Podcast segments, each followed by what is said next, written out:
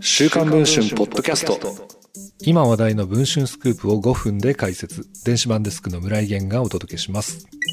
日本産業パートナーズ JIP による総額2.2兆円規模の買収提案を受け入れ、株式公開買い付けに伴う上場廃止を予定している東芝。TOB 成立後の資金繰りをめぐり、融資の条件として金融機関側と締結したコベナンツ、財務制限条項が求める最低預金維持額を大幅に下回る資産結果が同社幹部の間で共有されていたことが週刊文春の取材で分かりました。今年6月初旬、島田太郎代表執行役社長兼 CEO らが集まる幹部会議で配布された極秘扱いの内部文書を入手しました。コベナンツに抵触した場合、金融機関は原則として期限前でも融資の全額返済が要求可能とされ、東芝はデフォルトの危機に陥る可能性もあり、上場廃止計画の厳しさが浮き彫りになっています。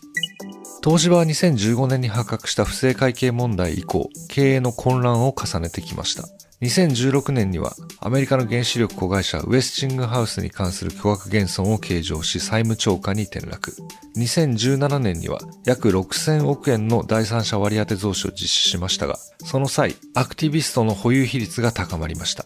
以降、東芝はアクティビストの関係に翻弄され続け、再建戦略の迷走を余儀なくされています。車谷氏、網川氏が立て続けに社長を辞任し、2022年3月、社長に就任したのが、ドイツのシーメンス出身で執行役上席常務だった島田氏でした。そんな島田氏も就任後、アクティビストの影響力排除を最優先課題としてきました。そうした中、起死改正の策として掲げたのが株式の非上場化でした。今年3月23日、JIP からの買収提案の受け入れを発表。TOB で非上場化を推し進め、経営の安定化を図るといいます。ただ、懸念点も少なくありません。JIP による買収総額は約2兆2000億円規模とされ、そのうち約1兆4000億円を三井住友銀行やみずほ銀行など国内5行からの融資で賄うからです。しかし、東芝の再建が難航すれば債務返済が滞り、銀行団の損失につながりかねません。そこで時間をかけてまとめられたのが、融資の条件として一定の預金額の維持など財務健全性を求めるコベランツでした。巨額の融資が伴う JIP による TOB。島田社長は6月29日に都内で開かれた株主総会でも安定的な株主基盤の下で一貫した事業戦略を実行してさらなるトランスフォーメーションを実現することができるなどと説明し理解を求めていました。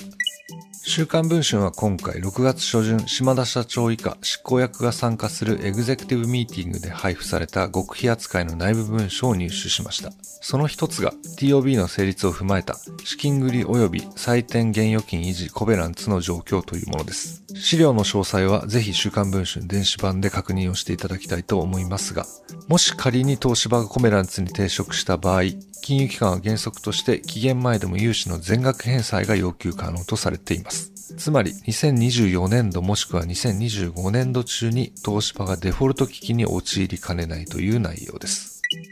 東芝の関係者によると、東芝はこれまで資金繰りのために家電、医療機器、半導体メモリなど多くの事業を売却していた経緯があり、非上場過後に生じかねないデフォルト危機を回避するには、さらなる事業売却は避けられないとのことです。ところが、当の島田社長はもっぱらアクティビストの影響力を排除すれば全てうまくいくという調子。他方でこうした財務的なリスク、さらなる事業売却の可能性などは会社の存亡にも直結する問題ですが、説明責任を果たしていない。このように東芝の関係者は語っています。JIP による TOB は7月の下旬にも開始する見通しですが、この内部文章が明かすような試算結果を踏まえて、島田社長らがどのような経営判断を取るのかが注目されています。この記事の詳しい内容はぜひ週刊文春電子版の方で確認をしていただければと思います。それでは本日のポッドキャストはこの辺りで。